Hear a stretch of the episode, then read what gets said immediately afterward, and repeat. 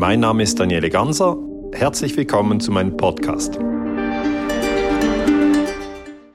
Herzlich willkommen zu unserer ja, heute haben wir ja eine, ein Jubiläum. Das ist die fünfte, der fünfte Jahresrückblick, den ich mit dem lieben Daniele Ganser aus der Schweiz machen darf. Er ist Historiker und Friedensforscher. Das interessiert mich natürlich sehr, weil ich ja auch aus der Friedensbewegung komme.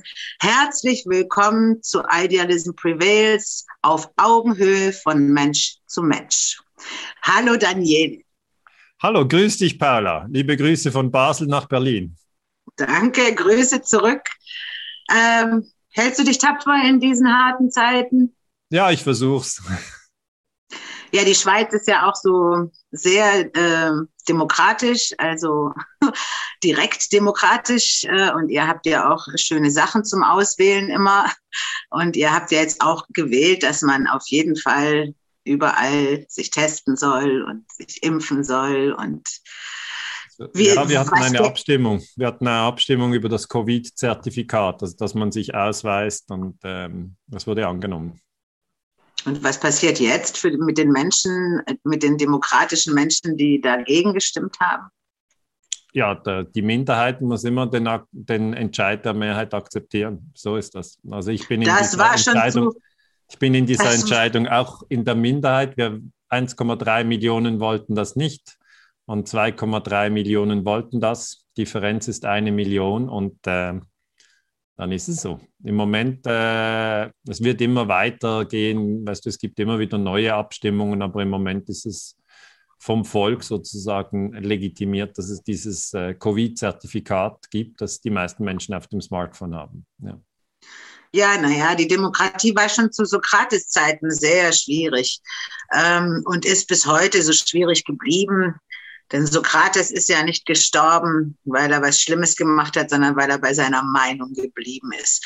Ja, das ist aber schon über 2000 Jahre her. Ja. Ich weiß nicht, wie viele Schritte wir nach vorn gemacht haben, aber das können wir ja sehen. Auf es jeden Fall hat immer noch besser eine Demokratie als eine Diktatur, sage ich immer. So, auch wenn die Demokratie ihre Mängel hat, äh, es ist gut, wenn sich das Volk an der Urne zu Sachfragen äußern kann. Ja.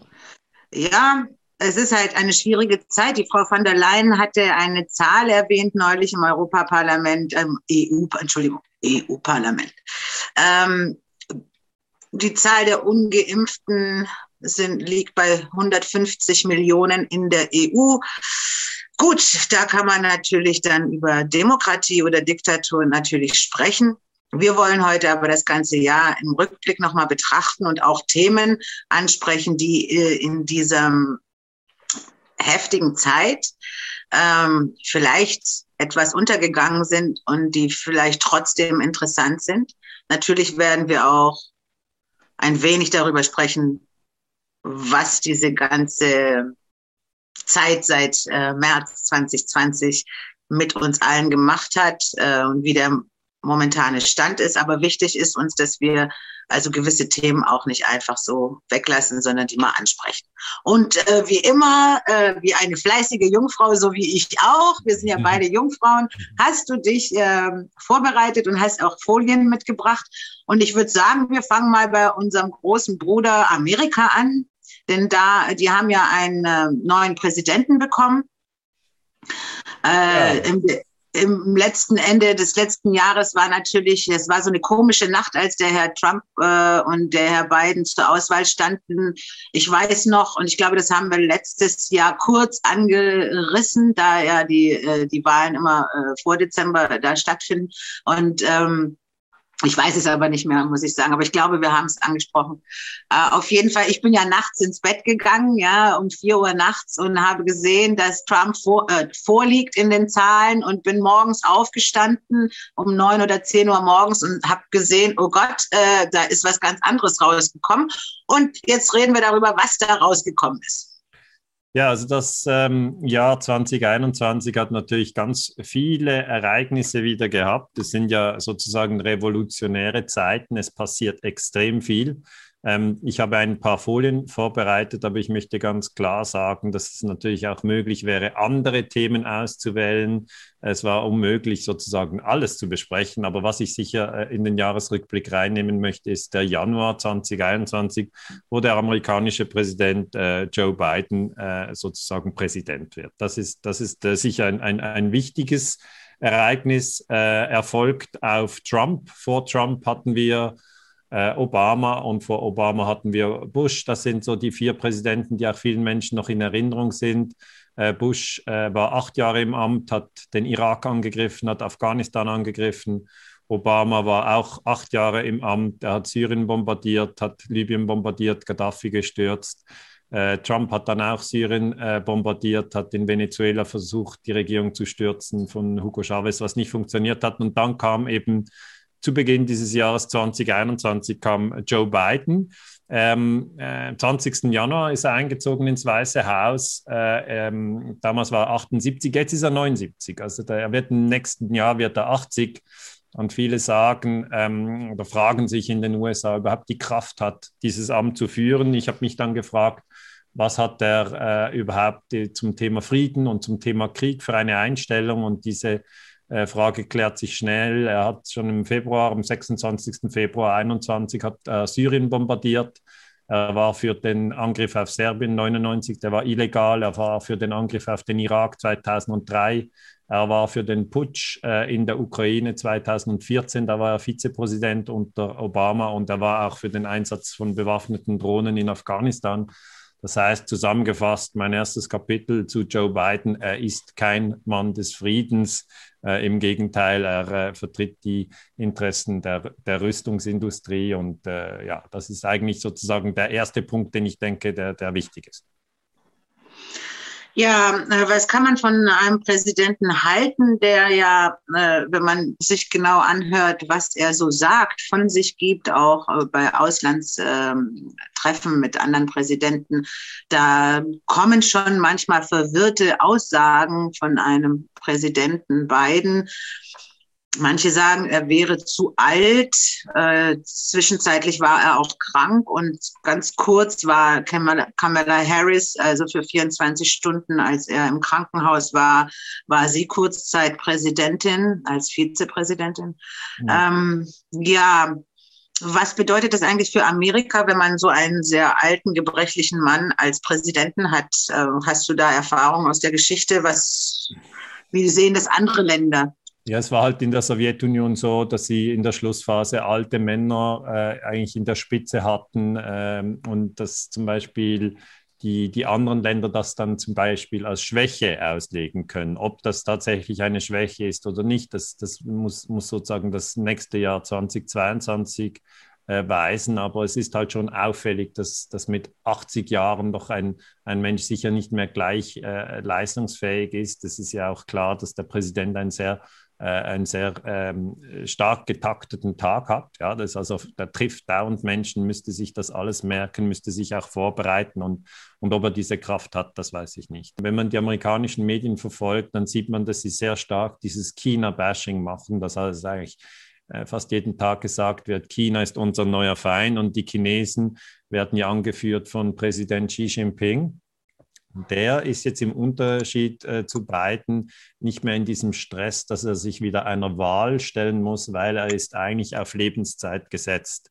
Das heißt, äh, ich glaube, äh, wenn man diese zwei Männer sozusagen als die, äh, die Vorsteher der, der zwei mächtigsten Länder anschaut, also die USA sind militärisch das mächtigste Land mit 770 äh, Milliarden Dollar Rüstungsausgaben pro Jahr. Äh, China ist mit 250 Milliarden auf Platz zwei, ist aber äh, an der Bevölkerungszahl eben sozusagen die, das, das, das mächtigste Land äh, und wirtschaftlich ziehen die jetzt auch in etwa gleich.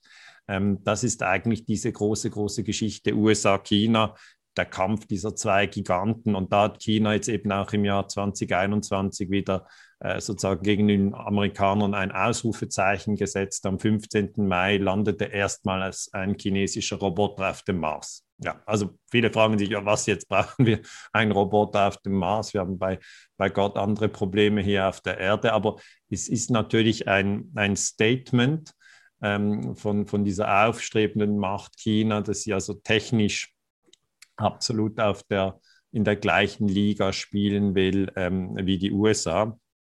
Und äh, dieser, dieser Roboter heißt Zurong. Ist hier ein, ein Bild von diesem Roboter. Das ist aus einem Selfie, das eigentlich auf dem Mars gemacht wurde äh, vom Roboter selber und dann zur Erde gesendet wurde. Da ist auch die Ladestation da. Und äh, Zurong wird nicht zur Erde zurückkommen, der wird also auf dem Mars bleiben. Man kann jetzt sagen, ja, muss das in einen Jahresrückblick, aber ich habe es reingenommen, einfach um äh, sozusagen zu zeigen, diese, diese Rivalität USA-China ist also auch in diesem Jahr äh, weitergegangen. Ja, ich denke, das ist schon ein wichtiger Punkt, weil wir sind ja, wie der Herr Klaus Schwab immer so schön sagt, vom World Economic Forum in einer digitalen Revolution. Alle Geräte, alle Roboter, alle Drohnen werden ja immer immer besser ausgestattet, immer mh, hm, sensibler für gewisse Dinge. Ich finde das ganz wichtig, weil das hat auch viel mit der UN-Agenda 2030 zu tun, was man in Zukunft machen will. Nicht nur äh, China ist interessiert am Mars, sondern natürlich auch Elon Musk äh, und ja. andere, äh, die da ständig mit Raumschiffen da hoch wollen, äh, warum auch immer. Ich finde es äh, ich persönlich finde das ähm, nicht wichtig. Wichtig fände ich erstmal, dass wir hier klarkommen, alle miteinander und im ja. Frieden bleiben. Aber bleiben wir bei China. Äh, die haben natürlich jetzt in, in dieser ganzen Zeit ähm, auch ähm, relativ weitergebaut an Belt and Road, an der neuen Seidenstraße. Genau. Es geht voran. Sie haben sehr viel gearbeitet in dieser Zeit, als bei uns hier in Europa oder während bei uns in Europa und in, äh, im Westen äh, ein, ein wenig Chaos herrscht, haben sie äh, weiter daran ge äh, gearbeitet, es ausgebaut. Es ja. gab aber auch äh, ähm, kleine Zwischenfälle mit dem ähm, Inselstaat ähm, Republik der China Taiwan. Ich ja. selber war schon zwei, dreimal, dreimal in Taiwan. Ich habe ja als Sängerin dort auch äh, Auftritte gehabt. Ich war auch äh, in China viel früher, schon länger her.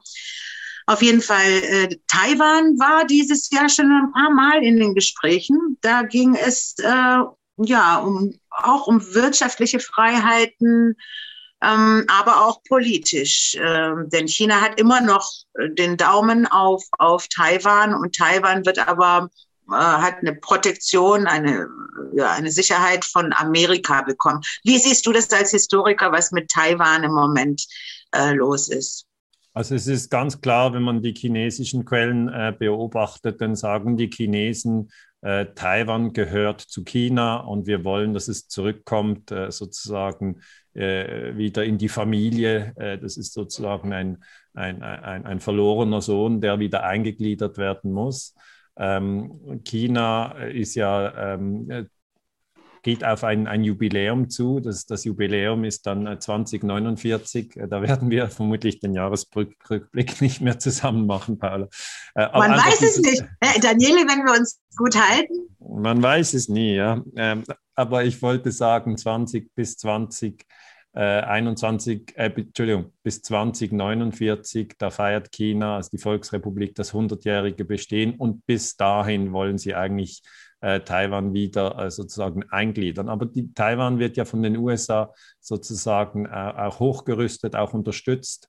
Ähm, die Amerikaner wollen nicht, dass ähm, Taiwan sozusagen wieder in, in, von, äh, von China kontrolliert wird. Also das ist jetzt im Moment ist das überhaupt nicht entschieden. Man kann sagen, Taiwan ist noch ein unabhängiges Land äh, wie China ein Land. Ist, viele wissen das vielleicht gar nicht. Eine Zeit lang hat Taiwan auch den chinesischen Sitz im UNO-Sicherheitsrat gehabt und hat dann natürlich immer mit den Amerikanern gestimmt. Und dann war ein erster Schritt, dass man gesagt hat, ja, das macht ja eigentlich keinen Sinn, dass Taiwan äh, für China spricht. Und dann hat man äh, die, der Volksrepublik äh, China diesen Sitz äh, gegeben.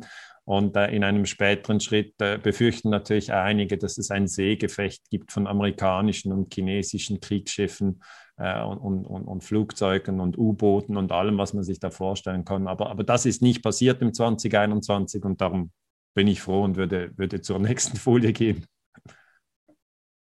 Ja, Taiwan ist auch äh, eins der wenigen Staaten, die nicht bei der WHO gelistet sind, weil sie ja zu China gehören.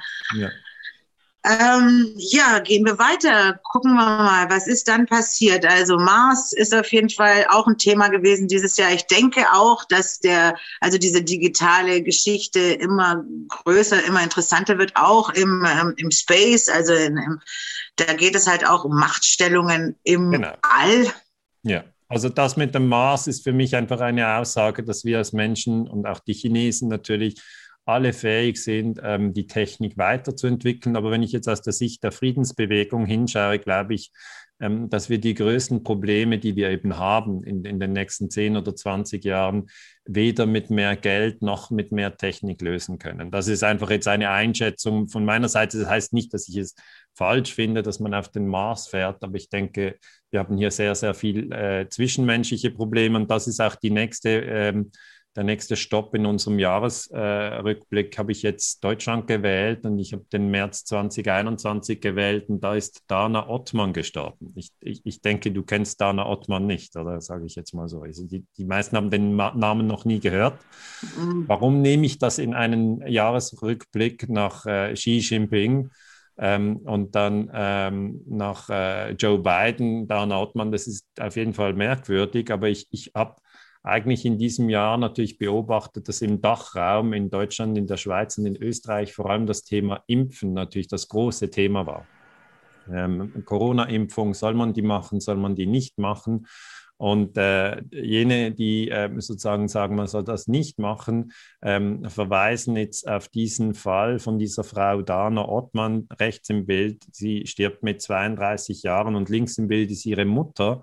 Und dann versuche ich eben immer beide Gruppen zu verstehen, sowohl die Gruppe, die sagt, ja, impfen ist richtig, weil dann sterben wir nicht an, an, an, am Coronavirus und das gibt uns Sicherheit, und die andere Gruppe, die sagt, nein, impfen ist gefährlich, ich vertraue dieser Impfung nicht. Und es ist sehr wichtig, dass wir zwischen diesen zwei Gruppen ähm, keine Eskalation haben. Also beide meiner Meinung nach sollten fähig sein, die eigene Sicht einbringen und dass man dem anderen auch zuhört und sagt, okay, du hast teilweise recht und ich wollte jetzt einfach die Mutter, die Frau Ottmann, äh, hier reinnehmen, weil die Impfdebatte in der Schweiz und in Österreich und äh, in Deutschland ja viel intensiver ist, als, als jetzt, ob die Chinesen auf einem Mars gelandet sind mit einem Roboter oder ob in den USA ein neuer Präsident äh, im Amt ist. Das interessiert tatsächlich die Leute ähm, ein bisschen weniger. Die Frage nach der Impfung betrifft halt die Leute viel direkt und darum habe ich das reingenommen. Die, die Mutter sagt, ähm, dass die Tochter mit AstraZeneca geimpft wurde, dann hatte sie starke Kopfschmerzen und verstarb am 9. März 2021. Es ist so schrecklich, äh, man kann das gar nicht ermessen, sagt die Mutter.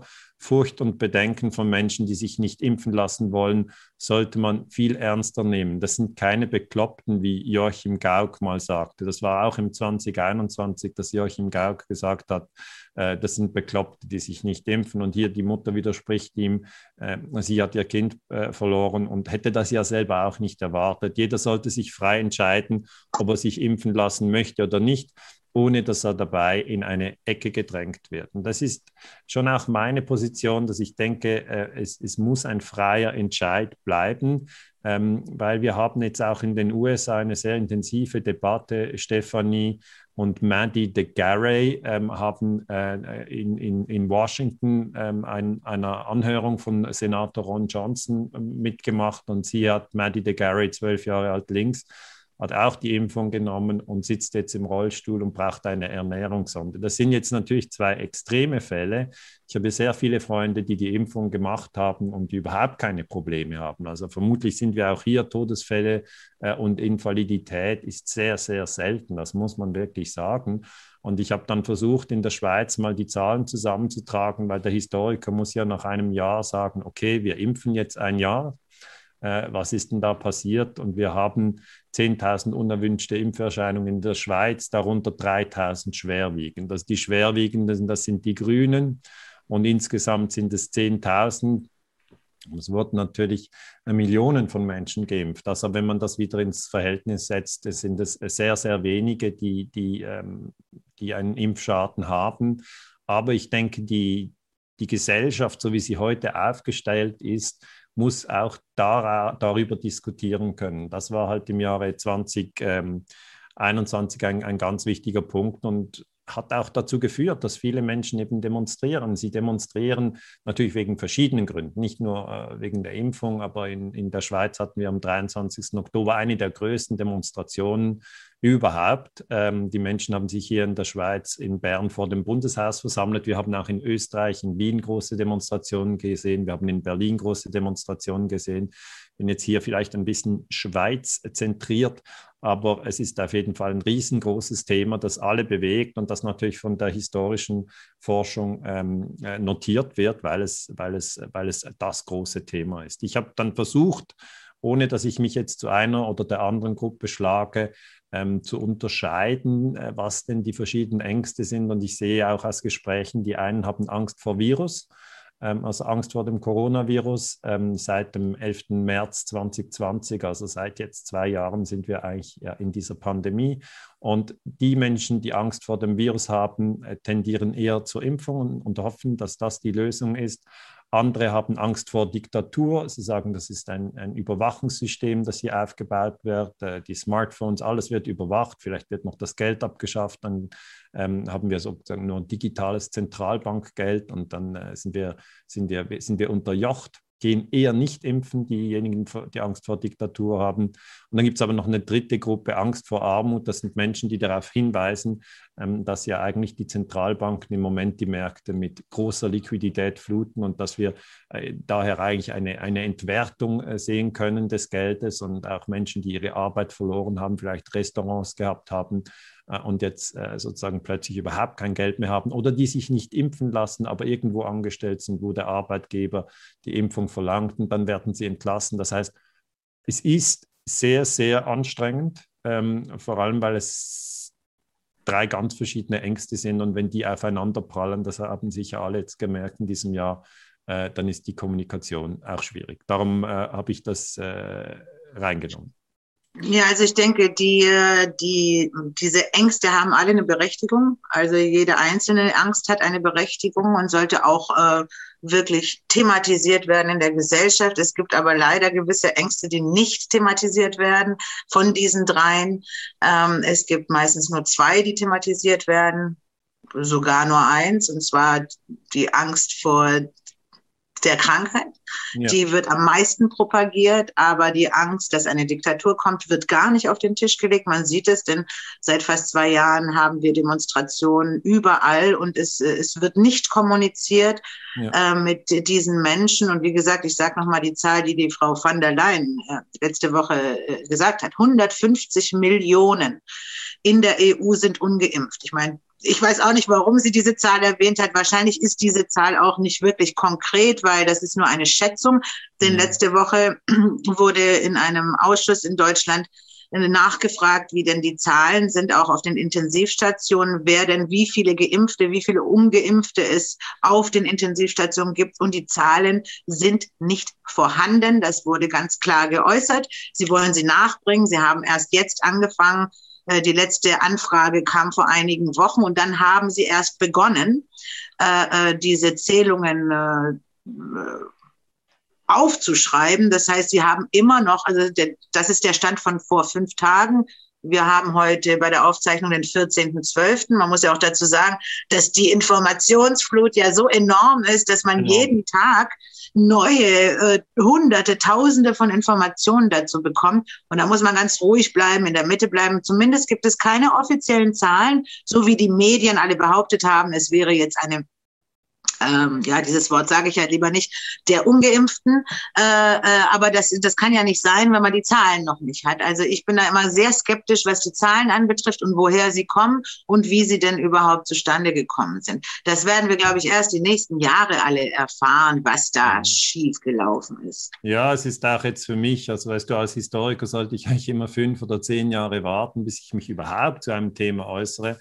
Ähm, und es ist für mich eigentlich so, dass ich im letzten Jahr 2020 dann trotzdem angefangen habe, Bemerkungen zu machen, vorläufige Bemerkungen, vorläufige Beobachtungen zu Corona Ähm, aber wie du richtig sagst, es braucht eigentlich viel länger, bis man versteht, ähm, was haben die anderen Menschen für eine Angst. Ich habe mal den Tipp gegeben, dass man vielleicht im Freundeskreis sagt, hast du eher Angst vor Virus, hast du eher Angst vor Diktatur, hast du eher Angst vor Armut oder vielleicht Angst vor sozialer Ausgrenzung. Ich meine, das ist auch nicht klar, was, was die Menschen wirklich für Ängste haben. Aber äh, es ist sehr wichtig zu verstehen, dass wenn jemand eine Angst hat, dann muss man die ernst nehmen. Also man kann dann nicht einfach sagen, ja, deine Angst ist die falsche Angst. Also das, das macht überhaupt keinen Sinn, sondern ähm, vielleicht ein Beispiel, eine, eine Freundin von mir hat Angst vor Spinnen, ja, und wenn ich ihr jetzt sage, also Angst vor Spinnen, äh, das ist eine dumme Angst, also vergiss doch die, dann, dann sagt sie nicht, ah, danke Daniele für diesen Hinweis, ich werde diese Angst jetzt ablegen, sondern ich kann ihr auch eine Statistik schicken, dass fast niemand in der Schweiz an Spinnen stirbt. Das wird sie auch nicht beruhigen, sondern eigentlich eine Angst ist einfach einmal eine Angst. Und dann sollte man in den Dialog gehen, wenn man kann, und, äh, und vielleicht auch sagen, dass man eine andere Angst hat. Das ist eine, eine, eine, eine Frau, die meine Vorträge verfolgt hat, in ihrer Firma mit 50 Mitarbeitern diese Folie ausgedruckt mit den drei Ängsten, Angst vor Virus, Armut und Diktatur. Und dann hat sie alle Mitarbeiter aufgefordert, halt zu sagen, welche Angst sie haben äh, und auf einer Skala von 1 bis 10, wie stark. Also 1 heißt gar nicht und 10 heißt, ich kann gar nicht mehr schlafen vor Angst. Und dann hat sie gesagt, das hat ihr ex extrem geholfen in der Firma, weil dann haben die anderen verstanden, warum es diese Spannungen gibt. Es war sofort klar, diejenigen, die die gleiche Angst haben, also alle, die Angst vor Virus haben, verstehen sich untereinander sehr gut und schicken sich untereinander ihre Videos. Diejenigen, die Angst vor Diktatur haben, verstehen sich untereinander sehr gut, schicken sich untereinander ihre Videos und diejenigen, die Angst vor Armut haben, denken, ja, die anderen zwei haben noch voll die falsche Angst. Und das heißt, hier hoffe ich, ähm, mit meiner Forschung wieder ein bisschen Brücken bauen zu können. Ich weiß nicht, ob es mir gelingt. Ja, es ist auch schwer, weil es auch zu einer gewissen Spaltung führt, wenn man nicht darüber diskutiert. Und ich habe vor zwei Tagen auch ein Interview oder ein Gespräch geführt mit einer Freundin, die jetzt geboostert ist, also dreifach geimpft ist. Und ich hatte sie dann auch gefragt, hast du denn keine Informationen bekommen? Dann sagte sie doch, aber sie hat Angst, weiter reinzuschauen, sich das länger durchzulesen. Und ähm, ich habe das einfach so stehen gelassen, weil jeder hat eine andere Angst. Das heißt, sie möchte gar nicht tiefer in die Materie einsteigen, weil genau das macht ihr Angst. Und das, ähm, das Wunderliche war auch, als ich sie gefragt ha hatte, ähm, ob sie denn äh, nichts unterschreiben musste. Ne? Sie hat ja drei Impfungen hinter sich, mhm. sogenannte Impfungen denn es ist ja noch eine Notfallzulassung, die noch gar nicht, noch gar keine, das ist ja eine Studie, an der man teilnimmt. Deswegen hatte ich sehr gefragt, musstest du nicht was unterschreiben dafür?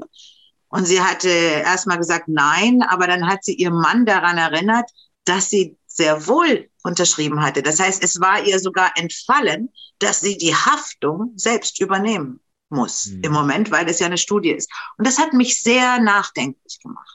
Also zum einen die Angst, es nicht ja. mehr äh, intensiver wissen zu wollen und dann auch das zu vergessen, was man da unterschrieben hat. Sie hat es völlig ausgeblendet. Ja. Das ist eine Freundin von dir. Gute das ist eine gute Freundin von mir. Ich bin Trauzeugin. Ich kenne sie seit über 20 Jahren. Ja. Und das, das hat mich. Das, was mich wichtig dünkt, ist wirklich eben, dass man, dass man über alle Gruppen hinweg einfach äh, im guten Dialog bleibt, weil es, ich höre jetzt von Freunden, dass es ist ja jetzt noch nicht Weihnachten, aber bald ist Weihnachten und ich habe von Freunden gehört, dass sie gar nicht wissen, ob sie jetzt alle zusammenkommen. Das sind vier Brüder, zwei sind geimpft, einer ist nicht geimpft. Und es tut mir einfach im Herzen weh, wenn man, wenn man, äh, wenn man, wenn, wenn wir, wenn wir diese Gesellschaft jetzt äh, so auseinanderreißen. Also ich, ich, ich habe es darum reingenommen, vielleicht hier äh, nochmal die Folie. Ähm, ich frage mich gerade, ob es die, die, die abschließende Folie ist oder ob ich da noch ähm, eine Folie mehr habe. Ja, dann geht es schon wieder weiter weg von, mhm. von Corona zu Putin. Ja, passt das für dich? Äh, ähm, ja, das passt für mich, weil, wie gesagt, so ein Jahresrückblick, wir können nicht alles reinpacken, aber ja. wir können gewisse Themen einfach, äh, äh, einfach ansprechen. Und äh, da wäre ich sowieso drauf gekommen, weil es gab dieses Jahr auch wirklich Spannungen auch mit Russland mhm. Äh, und der Ukraine wieder. Das ist wieder aufgeflammt. Es waren auch wieder Sanktionsgespräche, also äh, Ideen Ideen, äh, die man auf Russland äh, setzen kann. Und ich finde es gut, dass du Russland mit reingenommen hast. Ähm, jetzt hast du hier gesagt, äh, Putin trifft Biden. Erstmal ja. der Amerikaner war da, ja. Also ähm, hier zuerst die Landkarte. Es ist immer wichtig, dass wenn man über internationale Politik spricht oder auch über Zeitgeschichte, dass man doch auch die Karte anschaut. Russland ist das größte Land der Welt. Also das sieht man hier auch. Es ist viel, viel größer als Estland, Lettland und Litauen zusammen. Ähm, es ist auch größer als China. Russland ist größer als Brasilien. Russland ist größer als die USA. Russland ist auch größer als Kanada. Aber Russland ist relativ dünn besiedelt. 150 Millionen Menschen, das sind nicht viele ähm, äh, also einfach doppelt so viele wie Deutschland, wenn man mal so will. Und die Ukraine, wenn man das hier auf der Karte anschaut, südlich von, von Moskau sieht man die Ukraine äh, mit der Krim äh, nördlich vom, vom Schwarzen Meer, nördlich von der Türkei. Und das ist eigentlich sozusagen an der Grenze, das Land an der Grenze zu Russland. Nördlich der Ukraine sieht man noch ähm, Weißrussland, wo ja auch Unruhen waren in diesem Land, in diesem Jahr. Und es kam zu einem Treffen zwischen Putin und Biden. Dieses Treffen fand aber nicht in Washington oder in Moskau statt, sondern man hat sich in Genf getroffen, in der Schweiz sozusagen auf neutralem Boden. Das war am 16. Juni. Ähm, die Schweizer waren dann auch äh, ganz stolz, dass das Treffen bei uns stattgefunden hat, haben noch die Schweizer Fahne aufgehängt zwischen der russischen und der amerikanischen Fahne. Ob, ob es etwas geholfen hat, ähm, wage ich zu bezweifeln, weil äh, gerade jetzt am 8. Dezember, also vor wenigen Tagen, äh, waren dann der, der, die Headline war beidseits abgrundtiefes Misstrauen, also zwischen Biden und Putin. Und zwar geht es, wie du richtig sagst, Paula, eben um die, um, um die NATO-Osterweiterung und es geht auch um die Ukraine. Also die, die USA wollen die NATO in die, äh, wollen die Ukraine in die NATO hineinziehen und Russland will das nicht. Das ist jetzt mal die Grundsituation. Russland an der, hat an der Grenze zur Ukraine äh, Truppen zusammengezogen äh, und Putin forderte in einem äh, Videogespräch, also nach dem Treffen in Genf, gab es dann äh, jetzt ein Videogespräch, auch jetzt in diesem Monat im Dezember 2021, hat gesagt, die USA dürfen keine zusätzlichen Waffen in der Ukraine stationieren und die NATO müsse sich vertraglich verpflichten, niemals weiter nach Osten sich auszudehnen.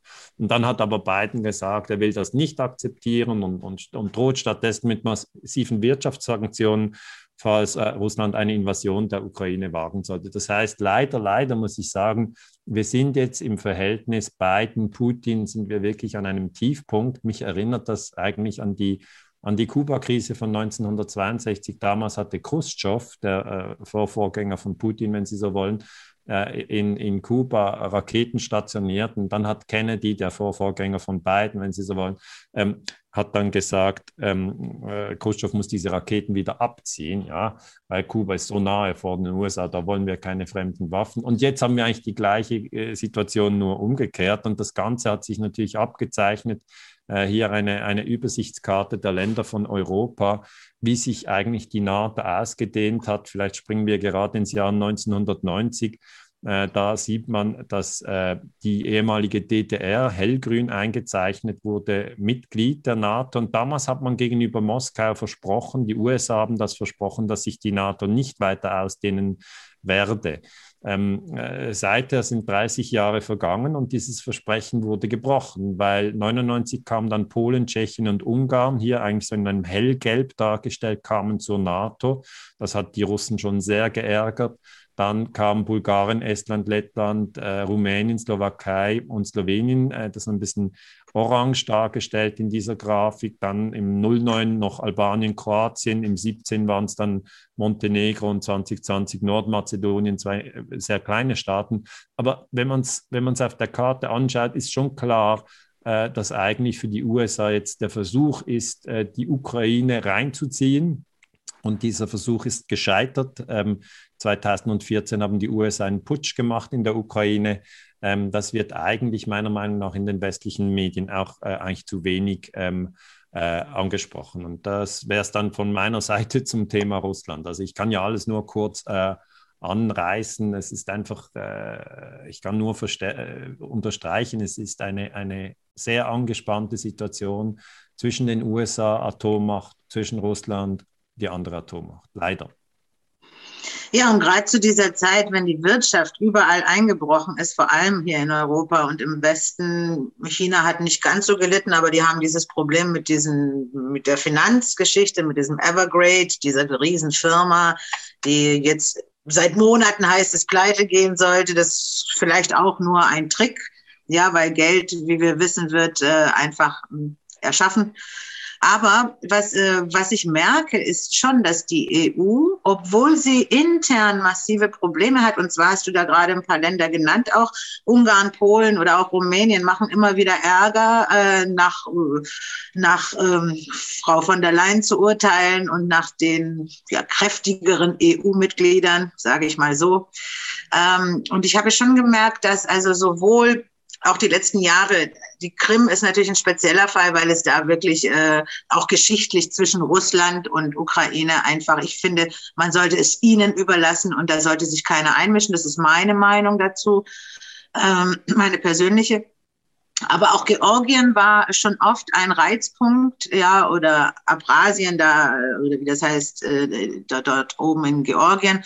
Dann gab es aber auch seit letztem Jahr und auch dieses Jahr immer wieder Problemchen mit Belarus, mit Weißrussland, ein relativ kleines Land, ja, das aber jetzt äh, gerade dieses Jahr, Russland hat einen, einen Wirtschaftsvertrag nochmal, ähm, einen stärkeren Wirtschaftsvertrag unterschrieben mit Russland. Also sie sind näher gekommen.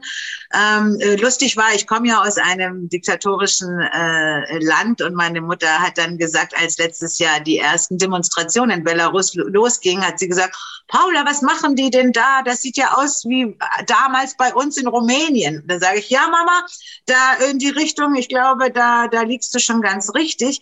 Und dann lese ich am 13.12., also gestern, in der Welt einen Bericht, Bürger von Belarus haben legitimes Recht, Schicksal ihres Landes zu bestimmen, sagt Frau von der Leyen. Und Frau von der Leyen will, finanzielle Hilfe schicken nach Belarus ja. und zwar in Höhe von 30 Millionen für junge Menschen, um unabhängige Medien, kleine und mittlere Unternehmen im Exil und Kulturschaffende. Dann denke ich mir, okay, was bedeutet das eigentlich? Erstens, braucht Belarus äh, Geldhilfe von Deutschland überhaupt, wenn die so eng mit Russland sind? Die haben ja auch äh, genug für sich. Also sie, sie leiden jetzt nicht wirklich. Und dann gibt es diese, nein, ich frage mal so, weil du Historiker bist. Darf ein anderes Land mit Geldern eine Opposition eines anderen Landes unterstützen? Ist das nicht eine, eine politische Einmischung in ein anderes Land? Also es, es, ist auf jeden Fall jetzt nicht klug. Ja, es ist einfach nicht klug, wenn man versucht, Belarus, äh, also Weißrussland ist eindeutig hier. Man sieht es hier äh, an der Grenze zu Russland auf der Karte, die ich wieder eingeblendet habe, ähm, eigentlich äh, nördlich von der Ukraine oder ähm, östlich von Polen. Und Weißrussland ist ein, ein, ein Pufferland, genau wie die Ukraine aus russischer Sicht. Äh, und die Russen sagen, Napoleon kam schon über die äh, nordeuropäische Tiefebene, äh, Hitler kam dort durch, wir wollen dort keine Länder, die sozusagen von den USA kontrolliert werden. Und ich glaube, es ist nicht sehr klug von Deutschland, ähm, Russland zu reizen. Es wäre viel klüger, wenn wir, wenn wir eine friedliche, eine friedliche Koexistenz hätten zwischen der Achse Berlin-Moskau. Aber ich kann nur so sagen, Frau von der Leyen, trägt dazu nicht bei. Das ist jetzt in aller Kürze, sonst komme ich nicht durch mit meinen Folien. Äh, Paula, du bist mir nicht böse, wenn ich zur nächsten Folie gehe. Nein, aber das war mir schon eine Frage wert, weil also ich denke, ich persönlich denke, es ist nicht gut, sich in die politischen äh, Sachen, das wäre ja so, wenn, wenn zum Beispiel irgendein Land würde jetzt eine Opposition, also sagen wir mal, die, nehmen wir mal dieses Reizthema Querdenker. Nehmen mhm. wir mal an, Russland würde jetzt 30 Millionen den Querdenkern geben und sagen, Leute, ihr müsst euch befreien. So ja, ähnlich ja. ist das ja. Ja, ja, genau. Es ist absolut vergleichbar und es ist keine gute Idee. Ähm, also das, das ist eigentlich das, was man immer wieder versucht hat, dass man ein Land destabilisiert, indem man natürlich auch die Informationsstrukturen beeinflusst. Könnte man lange darüber sprechen, aber im Jahresrückblick reicht es mir hier nicht, jetzt noch Weißrussland auf, aufzudröseln. Es ist, es ist auf jeden Fall im Einflussbereich der Russen jetzt und die NATO-Staaten, darunter Deutschland, USA, aber auch Großbritannien, versuchen es dort rauszureißen. Äh, mhm. und ich glaube, auf dieser Karte sieht man ziemlich gut, weshalb. Ist okay, ja, wir können dann gerne weitergehen, genau.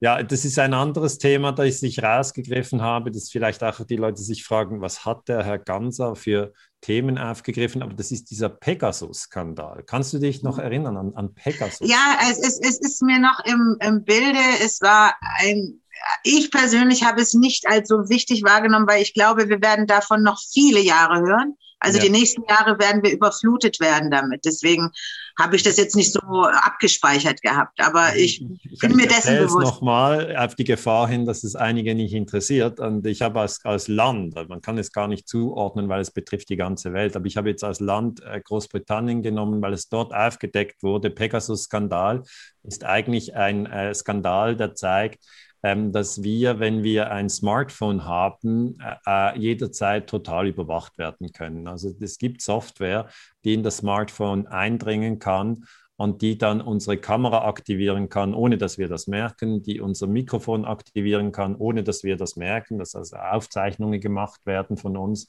ähm, die unsere Fotos exportieren, die unsere Mails lesen können, die unseren Kalender exportieren können. Das wurde eigentlich aufgedeckt äh, vom Guardian im Juli 2021. Also Juli ist in der Schweiz immer Ferienmonat. Ich glaube in Deutschland auch, oder? Paula, Juli ist Ferien oder nicht? Oder August? Ja, von Juni bis September. Jedes Bundesland hat es ein bisschen äh, okay. versetzt.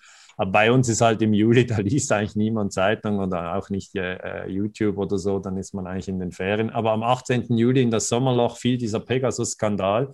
Und da gibt es eine israelische Firma, die heißt NSO und die kann eben Smartphones infizieren und Daten exportieren, ohne dass die Nutzerin oder der Nutzer dies merkt. Also Kamera anschalten, GPS-Daten abgreifen, also feststellen, wo du bist, wann du wo warst, Mikrofon anschalten. Hier links ist es noch als Grafik dargestellt. Also die SMS kann man nehmen, die E-Mails, die WhatsApp-Chats, die Fotos, das Mikrofon aktivieren, Kamera, äh, eben auf, also wenn, wenn jemand mit jemandem spricht, das aufzeichnen, GPS-Data, also wo hat er sich in 2021 überall bewegt, äh, was hat er in seinem Kalender, was, welche Kontakte hat er. Ähm, also das ist schon ganz extrem jetzt, äh, das ist die totale Überwachung und ich, ich möchte einfach daran erinnern, dass das erste iPhone 2007 erst vorgestellt wurde. Also es sind jetzt 14 Jahre äh, Smartphones, egal ob man jetzt ein iPhone hat oder ein, ein Samsung oder irgendein anderes Gerät, aber diese Geräte können alle eigentlich genutzt werden, um uns äh, total zu überwachen. Und es ist natürlich für alle ein bisschen ein unangenehmes Gefühl. Äh, man hat dann auch Computerexperten gefragt, ja, jetzt nach dem Pegasus-Skandal, wie, wie kann man sich dagegen schützen? Und die Antwort ist gar nicht. Und ein ganz anderer Computerexperte hat dann gefragt, ja, wie merkt man denn, ob man das auf dem Smartphone hat? Und die Antwort ist auch gar nicht. Also man merkt es nicht, äh, man kann sich auch nicht dagegen schützen. Das Einzige ist dann, man legt dann halt das Smartphone in eine, in eine Kiste und, und hat es nicht immer bei sich. Aber ich, ich, ich beobachte ja nur mich selber ich war dabei 2007, als Steve Jobs, der ist ja jetzt verstorben, das erste Smartphone äh, präsentiert hat. Und ich war wirklich auch extrem begeistert, was für tolle Bilder äh, das Smartphone machen kann. Und das waren ja die ersten iPhones. Was jetzt heute möglich ist, ist nochmal viel, viel äh, fortgeschrittener. Und dann äh, plötzlich denkt man, ah, man kann jetzt auf dem Smartphone äh, auch noch digital unterwegs sein, surfen, etwas posten und so weiter. Also ich verstehe schon diese Faszination ähm, über die, äh, für, die, für, für, für die Smartphones, aber ich, ich, ich wollte das unbedingt in den Jahresrückblick reinnehmen, äh, weil eben es hat auch eine Schattenseite. Und äh, das ist ja, ein Bild aus einer Metro. Das ist ein Bild aus einer Metro und das ist jetzt klar, in der Metro muss man sich auch irgendwie ablenken. Was will man in einer Metro sonst so tun? Aber es ist einfach, wir werden natürlich eigentlich dann äh, ja, die ganze Zeit äh, überwacht. Und das, das ist etwas, was, was mir als Historiker zu denken gibt. Ja, das kann nur ein Bild von äh, vor der Zeit gewesen sein, denn keiner trägt einen äh, Mundschutz. Auf jeden Fall äh, habe ja, ich vor, dazu. Das muss vor 2020 gewesen sein. Ja, genau. Ähm, ich habe dazu auch einen guten Tipp für alle Leute da draußen. Also es gibt eine Professorin aus Amerika, die ich sehr schätze, die heißt Shoshona Zuboff mit Z, Z-U-B-O-F-F und sie spricht sehr viel über Surveillance Capitalism. Das bedeutet also ein, ein Kapitalismus, der darauf basiert, uns alle zu kontrollieren, digital, ja, also äh, Nachverfolgung. Und wir hatten auch einen kleinen Skandal letztes Jahr. Und zwar ging es darum, dass äh, während des Lockdowns äh, die Telekom einfach Daten weitergegeben hat an das Robert Koch Institut und dass es dafür gar keine hm, politische Grundlage gibt, also keine gesetzliche Grundlage. Ähm, und es wurde dann auch berichtet. Und zwar ging es dann darum, dass ähm, ja die Menschen das nicht so eingehalten haben während des Lockdowns. Dann wurde es öffentlich, dass äh, nach den Daten zu urteilen, die Menschen nach 21 Uhr sich viel zu häufig noch getroffen haben, meist zu dritt oder sogar zu viert. Man konnte das an der, anhand der IP-Adressen ähm, nachvollziehen. Ich ja. persönlich habe ja seit äh, März 2020 mein Handy fast immer zu Hause gelassen, egal wo ich war. Denn wie mir war das klar, äh, denn wenn man sich ein bisschen auskennt mit der Agenda 2030 und wohin es führen wird, nämlich es geht um digitale Kontrolle, es geht um vermeintliche Sicherheit von uns allen. Ähm, aber das ist, das gerät auch in eine Absurdität. Das hat man auch gesehen, denn es gibt ja so gewisse Apps, Luca-App oder wie sie alle heißen. Ich habe ja keine von denen auf meinem Handy. Aber äh, da gab es Probleme, weil ähm, das Handy erkennt also ähm, die Menschen, die um dich herum waren. Du wirst es gar nicht wahrgenommen haben, dass du vielleicht in einer U-Bahn saßt mit einem, der dann positiv getestet war, hast aber mit ihm nie in, bist nie in Kontakt getreten und dann kriegst du gleich einen roten äh, roten Fleck oder was in deinem äh, Handy und dann heißt es Stopp, Sie haben Kontakt gehabt mit einem, der positiv getestet war. Und das bringt natürlich noch mehr Unsicherheit, noch mehr Ängste hervor. Und ich bin mir da nicht so sicher, ob das der richtige Weg ist, um uns allen Sicherheit zu suggerieren. Ja, also dieser Pegasus-Skandal hat meiner Meinung nach auf jeden Fall, ähm, ja, gehört jetzt für mich in den Jahresrückblick. Ich weiß nicht, äh, man könnte noch viel darüber sprechen. Äh, wenn es recht ist für dich, würde ich jetzt von den Smartphones nach Afghanistan gehen. Das ist wieder ein riesen. Ja, Af Afghanistan war auch mein, äh, mein Wunschthema, dass wir das kurz ansprechen, ja. denn es ist ja relativ viel passiert dieses Jahr. Ja die Amerikaner haben ihre Truppen abgezogen genau. und dann gab es erstmal ein Chaos, dann gab es auch wieder wilde Bilder an, an, an Flugzeugen hängenden Menschen, die unbedingt auch aus Afghanistan raus wollten. Was hast du denn zu Afghanistan dieses Jahr zu sagen? Ich habe hab ganze Vorträge zu Afghanistan gemacht, also einen ganzen, ganzen stündigen Vortrag hier nur in aller Kürze, dass wir das einfach ins Jahr 2021 äh, verankern. Der Abzug der Amerikaner ist im August 2021.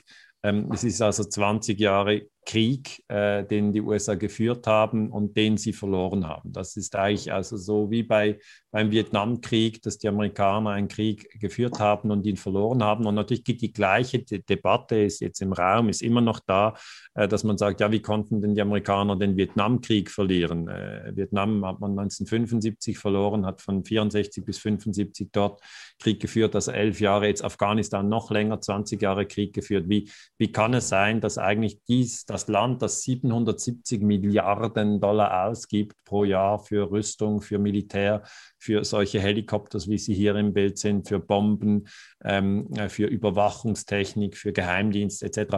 Wie kann dieses Land gegen, gegen die Taliban äh, verlieren, die, die ja mit einfachsten Mitteln nur ausgerüstet sind? Und ähm, das Jetzt einen kurzen Zwischen, eine kurze Zwischenfrage. Was hätten Sie denn gewinnen sollen mit dem Krieg? Das habe ich nämlich bis heute nicht verstanden und ich glaube viele auch nicht. Ja, also der, der Gewinn direkt kann ich jetzt auch nicht sagen. Ich kann nur sagen, dass der Präsident Bush diesen Krieg geführt hat äh, und natürlich äh, direkt mit den Terroranschlägen vom 11. September verknüpft hat. Und dann, wenn der Krieg 20 Jahre läuft, äh, hat man natürlich sehr, sehr viele äh, sozusagen Ausgaben für die Rüstungsindustrie. Das ist, mal, äh, das ist mal ein erster Gewinn. Ein zweiter Gewinn, der jetzt aber nicht äh, sozusagen eingenommen werden konnte, ist, dass man sich zwischen Russland und China, das sind ja die zwei großen Rivalen der USA, eine Basis aufbauen äh, vielleicht wollte. Ähm, das ist aber nicht gelungen. Ähm, hier noch ein Bild, 15. August 2021 Viele erinnern sich vermutlich an dieses Bild. Da werden äh, amerikanische äh, Diplomaten aus der Botschaft in Kabul evakuiert, Kabul die Hauptstadt von Afghanistan. Ähm, und ähm, es ist einfach insgesamt äh, ein Krieg, der vor allem die Afghanen äh, ja extrem, extrem äh, äh leiden ließ. Es waren 240.000 äh, Menschen sind gestorben und 47.000 davon Zivilisten. Man muss sich das mal klar machen, weil wir sind ja jetzt in der Schweiz, in Deutschland, in Österreich sicher auch in einer, in einer, in einer angespannten Situation. Ähm, wir haben, wir haben Corona-Tote, wir haben Impftote, wir haben Streits. Also das ist auch anstrengend, das muss man auf jeden Fall sagen. Aber ich möchte doch daran erinnern, dass die Länder, die, die von Kriegen heimgesucht werden, wie eben Afghanistan, wie Syrien, wie Libyen, ähm, wie auch Irak. Das, das Jemen Leiden, auch immer noch. Jemen, ja, das ist eine ganz andere Dimension von Leiden. Also das, das ist eigentlich das, was ich auch mit diesem Bild zeigen möchte, sind eigentlich sehr, sehr arme Menschen, die in Afghanistan wohnen. Es ist eine muslimische Bevölkerung und die akzeptiert keine ausländischen Truppen, auch keine deutschen Truppen. Also im Afghanistan-Krieg haben auch 59 deutsche Soldaten ihr Leben verloren und insgesamt haben 160.000 äh, Soldaten der Bundeswehr Dienst getan in Afghanistan. 12 Milliarden hat das Deutschland gekostet. Die, die gesamten Kosten sind noch um vieles höher, die die Amerikaner beglichen haben. Aber das ist natürlich auch wieder historisch relevant, dass man sagt, okay, der längste Krieg der Bundeswehr. Angela Merkel ist ja jetzt nach äh, 16 Jahren zurückgetreten. Sie war die ganzen 16 Jahre lang im Krieg. Das wird in ganz vielen Jahresrückblicken überhaupt nicht vorkommen ähm, dass eigentlich immer Krieg war, während Merkel im Amt war. Das war ja bei Kohl nicht so oder bei äh, bei Willy Brandt äh, oder bei Schmidt oder auch nicht bei Adenauer. Aber äh, es ist wesentlich zu verstehen, dass Deutschland 20 Jahre in Afghanistan war. Meiner Meinung nach zu Unrecht. Ausgelöst wurde der Krieg ja durch die Terroranschläge vom 11. September 2001. Da habe ich auch viel dazu geforscht und ich sage immer, WTC 7 wurde gesprengt. Wir wurden da nicht ehrlich informiert, aber da kann man jetzt nicht reingehen. Ich, ich habe mir vorgenommen, wirklich die Zeit einzuhalten. Ja, das ist das dritte Gebäude, das genau. unter, äh, untergefallen ist. Das wissen immer noch sehr viele Menschen ja, nicht, also obwohl also du sehr drei, viel aufklärst genau. darüber. Drei, Entschuldigung, es sind drei, drei, drei Gebäude eben zusammengestürzt am 11. September 2001. Du weißt dass viele der Zuhörer wissen das, aber ich sage einfach, wenn die Bundeswehr diesen längsten Krieg aufarbeitet, und das muss sie natürlich, da hat sie natürlich auch intern Historiker, die daran arbeiten. Dann würde es mich eben auch interessieren, ob sich äh, die Bundeswehr daran getraut zu sagen, 9-11 war eine Lüge und wir sind eigentlich durch eine Lüge in diesen in doch längsten Einsatz der Bundeswehr reingeschlittert. Aber ich habe die Befürchtung, dass man sich nicht getrauen wird äh, und dann einfach äh, sozusagen schreibt, ja, wir mussten nach. Ja gut, äh, mit Lügen, ne, das, das und auch Verschwörungen gibt es ja seit Cäsars Zeiten äh, oder auch schon früher. Also Verschwörungen gibt es und Theorien gibt es auch äh, noch und nöcher. Aber was ich jetzt noch dazu sagen wollte zu, zu Afghanistan, ähm, ja, für mich ist das ganz schlimm, äh, diese Todesopfer, die, wo jeder Einzelne hätte verhindert werden können. Ja. Äh, diese vielen, vielen Toten äh, ist für mich nach meiner Meinung mit nichts zu rechtfertigen. Äh, ja, die Weltbank hat aber jetzt. Ja, die Weltbank hat jetzt diese Woche trotz allem ne, 280 Millionen Dollar für Afghanistan freigegeben. Gut, bei der Weltbank weiß man auch, da gibt es immer natürlich äh, Probleme, ähm, was die Verträge anbetrifft. Sie müssen dann auch gewisse Dinge natürlich tun, mhm. so wie man auch versucht hat, den Lukaschenko mit äh, Geld zu locken für vom IWF, ähm, um diese Maßnahmen, die äh, weltweit gemacht wurden, auch einzuführen. Er hat sich aber gewehrt und dann kamen sie mit einer größeren Summe, hat er sich wieder gewehrt. Und deswegen sage ich immer, man muss gucken, woher das Geld kommt, warum es irgendwo hinfließt und mit welchem Grund.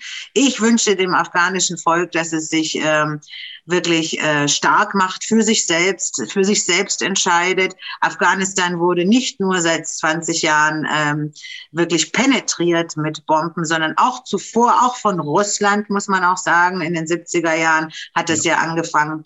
Afghanistan. Mehr als eine Million Tote. Also genau, also es gibt jetzt zwei Generationen von Menschen in Afghanistan, die wirklich nur Krieg miterlebt haben. Genau. Und ich finde, das ist eine Schande äh, auf diesem Planeten und es sollte wirklich eine Änderung eintreten. Und da rufe ich auch alle alle Bürger dieser Welt eigentlich auf, äh, nachzudenken, welche Firmen man unterstützt, die da zum Beispiel Waffen äh, liefern und Waffen bauen.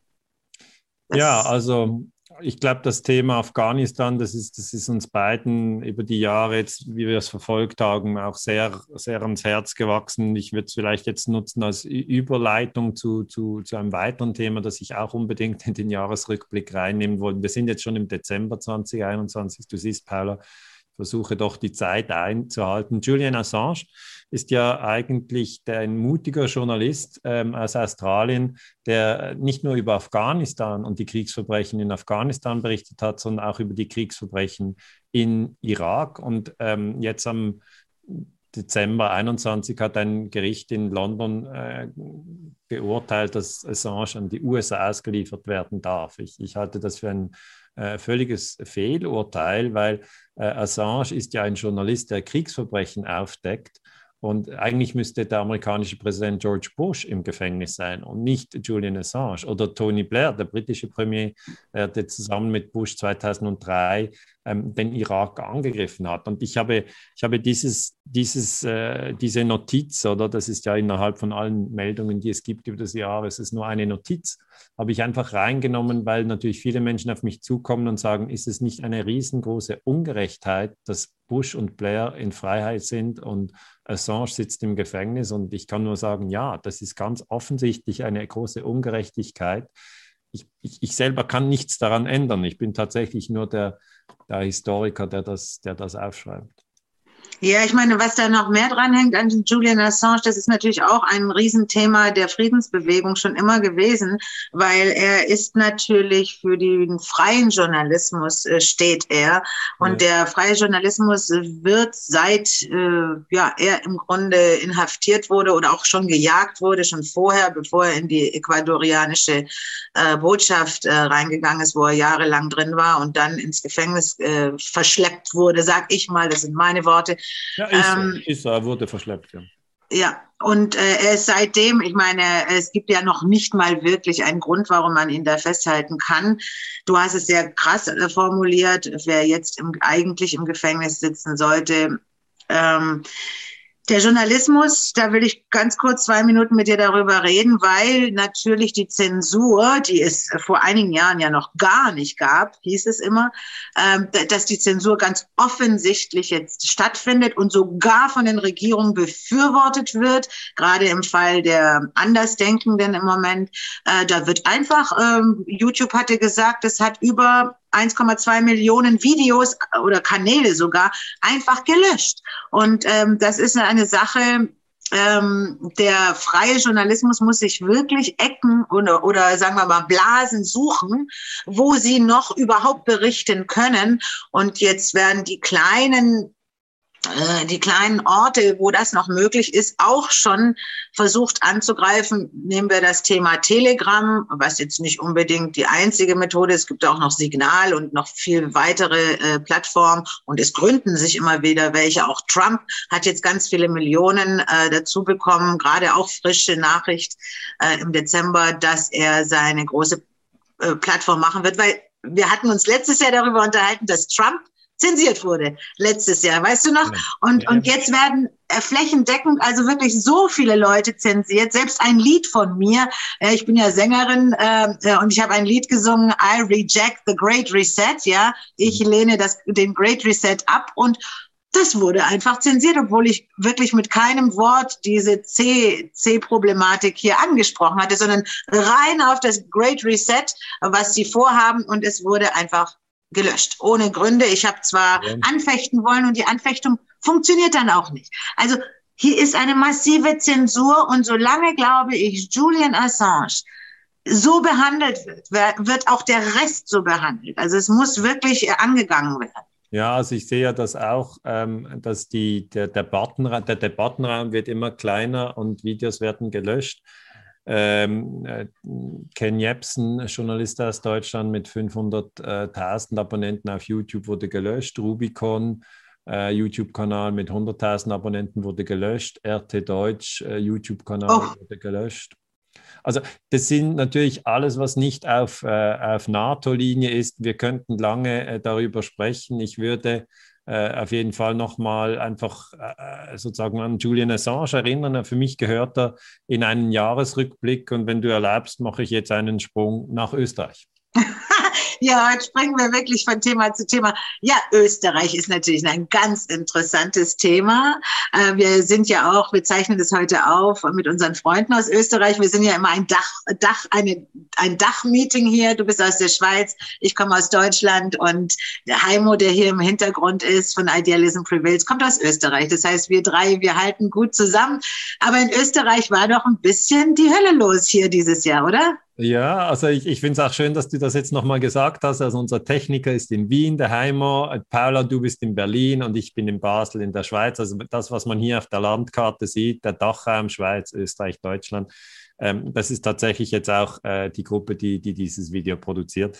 Und ja, es, es, war, es war viel los in Österreich und eigentlich, äh, äh also was man sich einfach sozusagen als Historiker notiert, ist, dass am 6. Dezember der Karl Nehammer äh, zum neuen Bundeskanzler wird und, und, und dass natürlich zuvor schon im November äh, riesige Demonstrationen sind. Ähm, äh, in Wien. Es geht auch hier um Corona. Es geht nicht um den Afghanistan-Krieg. Es geht nicht um Julian Assange. Es geht auch nicht um Biden, der Syrien bombardiert hat, sondern es geht um Corona, wenn man ein bisschen ähm, die Transparente anschaut, äh, das ist ja das, was ich als Historiker eigentlich immer mache. Ich schaue mir, okay, wie viele Leute sind es, sind viele und da steht zum Beispiel Maßnahmen stoppen sofort oder wir sind keine Laborratten. Das heißt, diese diese Situation in Österreich, finde ich, wird viel zu wenig abgebildet in den, in den Massenmedien. Es passiert unter der Oberfläche viel, viel mehr.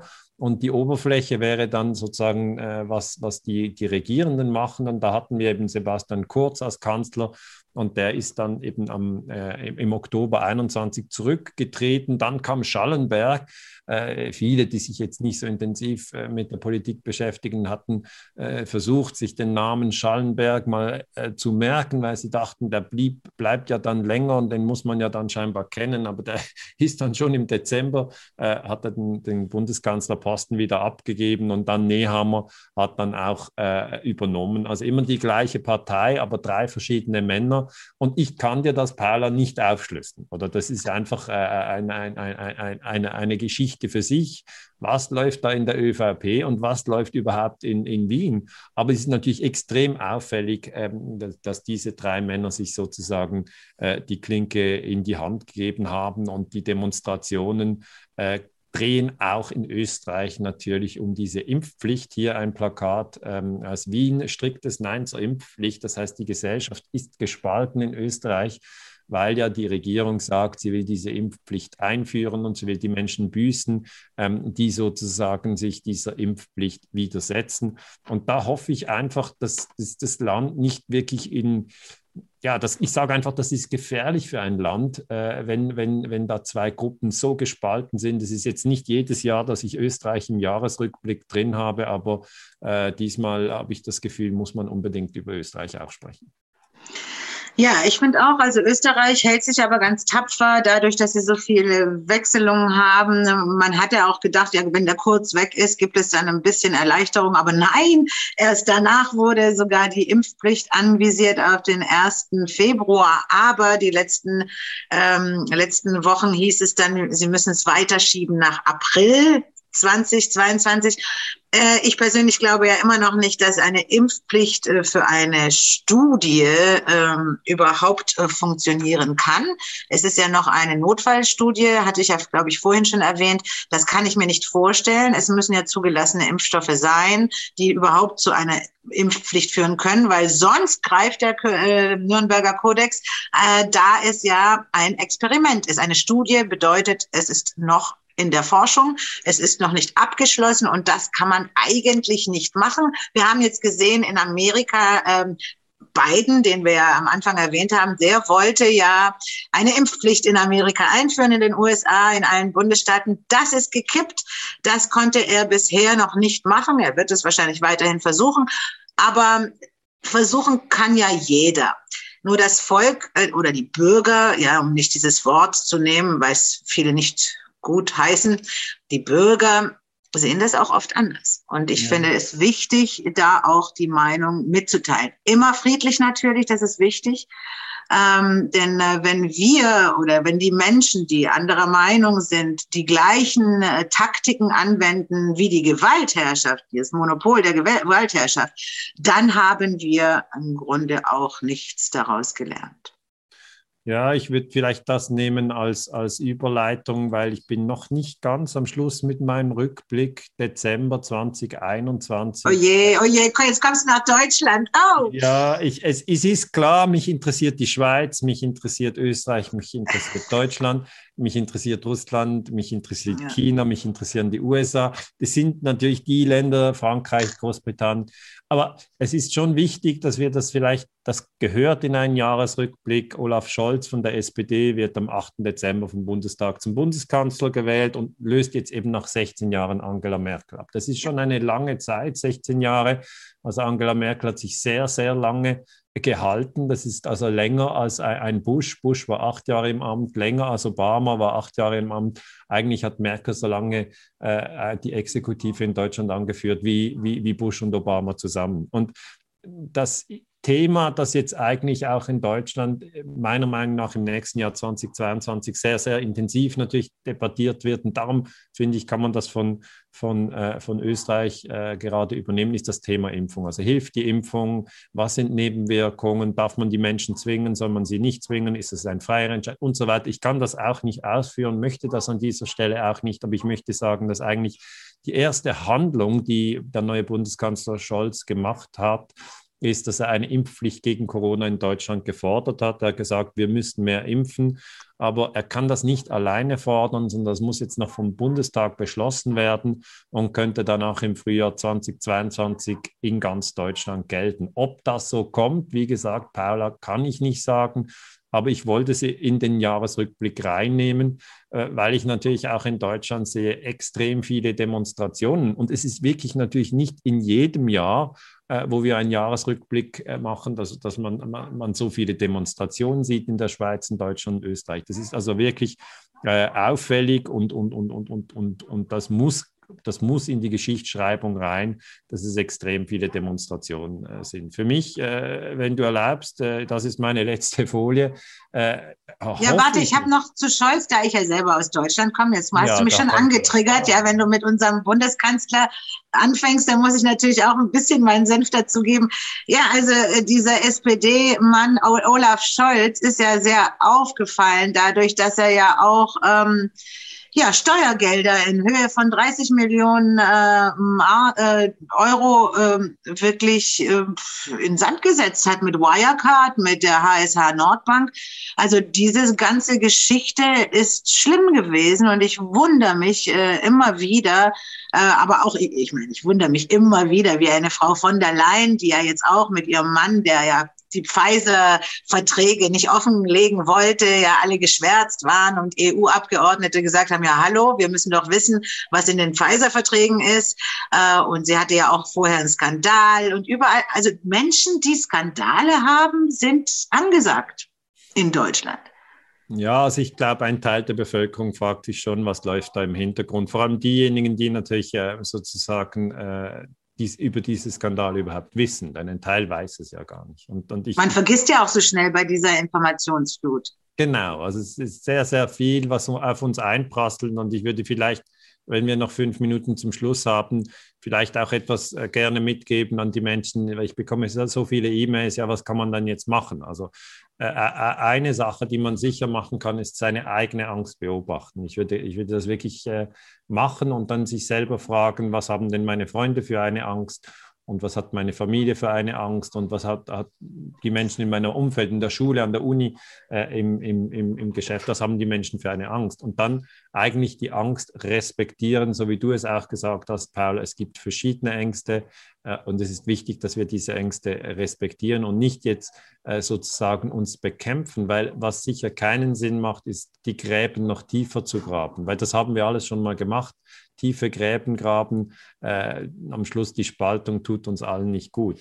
Und das Zweite, was man machen sollte, meiner Meinung nach, ist auch beim Medienkonsum sehr achtsam zu sein. Also ich habe wirklich Menschen gesehen, die die einfach zu viel von diesen Nachrichten aufgenommen haben und, und, und, sehr darunter leiden und dann nur noch das Negative sehen. Es gibt ja auch ganz viele Dinge, die gut sind, wo, wo, wo wir wirklich sagen können, es ist, es ist schön auf der Erde zu leben und es ist, die Menschen untereinander unterstützen sich und helfen sich und es gibt auch das Gute und äh, das, das ist ganz wichtig, dass wir das nie vergessen. Ja, Daniele, wenn man jetzt jeden Tag Werbung dafür machen würde, dass 99,866 Prozent gesund sind, neun und, also so viele sind ja gesund, aber das bringt ja nichts. Also es bringt ja nichts, immer wieder äh, diese Zahlen zu bringen. Ich finde, ich bin so ein Typ, ich sage immer, bleib doch in der Mitte. Ja, diese Radikalität sowohl politisch als auch von der Meinung her, diese Ideologie. Ja, du hast oft über Dogmen auch gesprochen. Ja, ähm, Ideologien finde ich inzwischen. Ich habe da oft darüber nachgedacht, hat auch viel mit inneren Ängsten zu tun.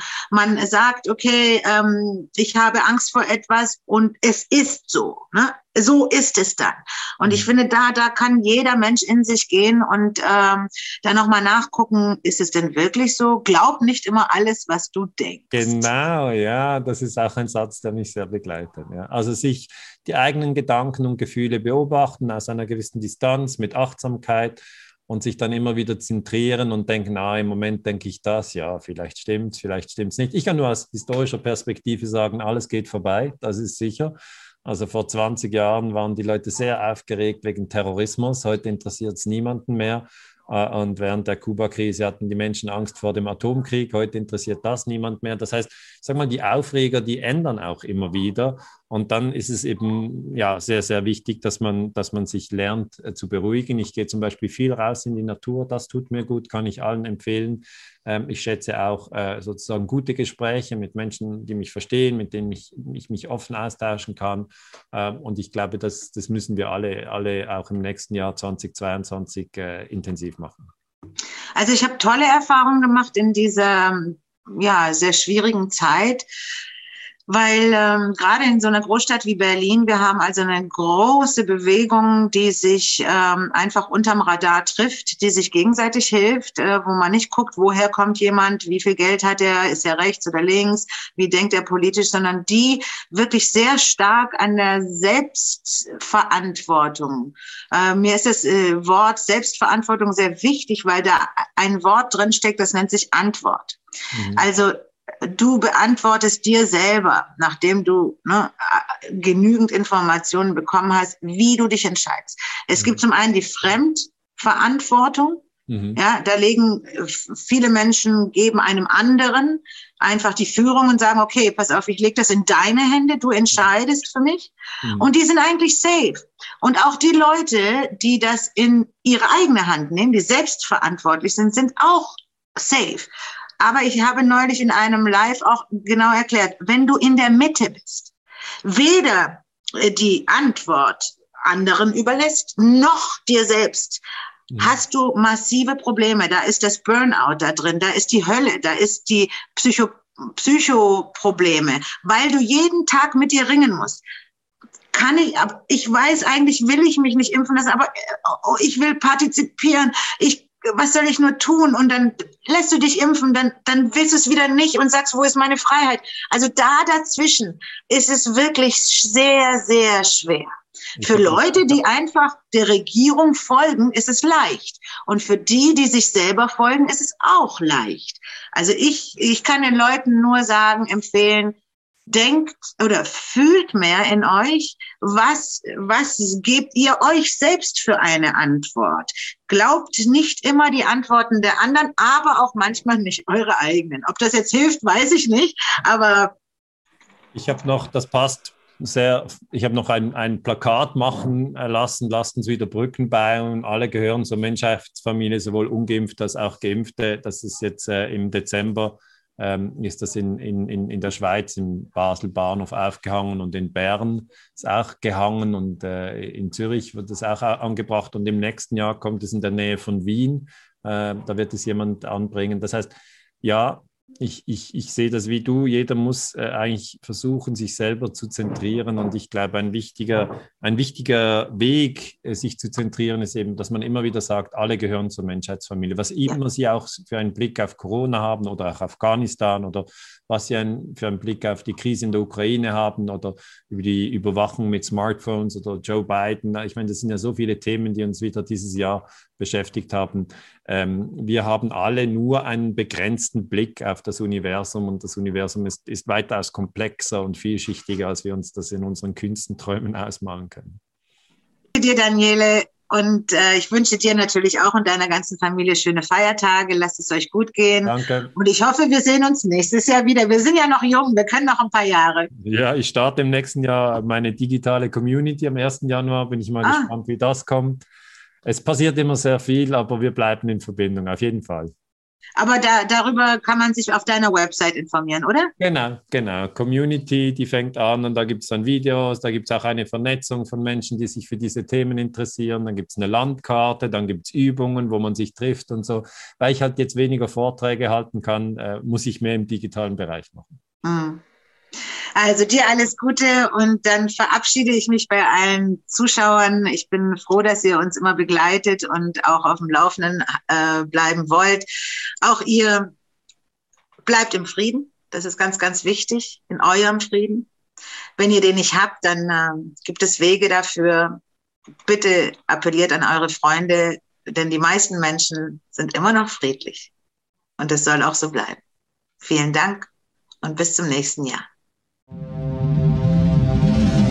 Idealism prevails. Make the world a better place.